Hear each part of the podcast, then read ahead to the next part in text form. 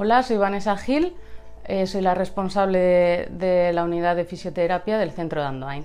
Pues eh, la unidad de fisioterapia eh, funciona, valoramos bien, el, acude el paciente a la consulta y le hacemos una valoración para tenerlo en el historial clínico, la anamnesis y luego a partir del diagnóstico ya realizamos un tratamiento y se pasa a, la rehabilitación, al gimnasio.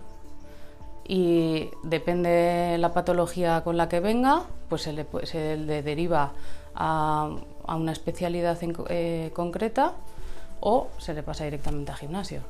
La unidad de fisioterapia hay varios responsables, en cada centro hay un responsable y tanto como Ordicia, Velate y Andoain eh, unidad y, luego aparte estamos en contacto directo con, los rehabilitadores y los doctores de las especialidades. Además contamos con gimnasios en los, tres centros, tanto en el de Ordicia como el de Velate y el de Andoain. Bueno, en general, entre todos los centros, unos 27 fisios, si hay dos rehabilitadores, eh, uno en Velate y, otro en Andoain. Pues en consulta las patologías que más solemos ver suelen ser espaldas y pues, eh, lumbalgias, cervicalgias y luego también las patologías de rodilla también solemos ver bastantes. Con la escuela de espalda lo que se quiere enseñar al paciente es a tener una buena higiene postural para su día a día y para que esas molestias eh, no vuelvan a, reproducirse. Primero pasan la consulta, eh, luego van al gimnasio, se les trata en el gimnasio y, a raíz de, acabar las sesiones ya pasan a la escuela de espalda y hacen las sesiones de escuela de espalda para adquirir todas las buenas posturas. En la escuela de espalda eh, hay una parte teórica para, que el paciente vea en qué consiste y, luego ya aparte ya hay una práctica que se le enseña al paciente una serie de ejercicios para tener una correcta postura.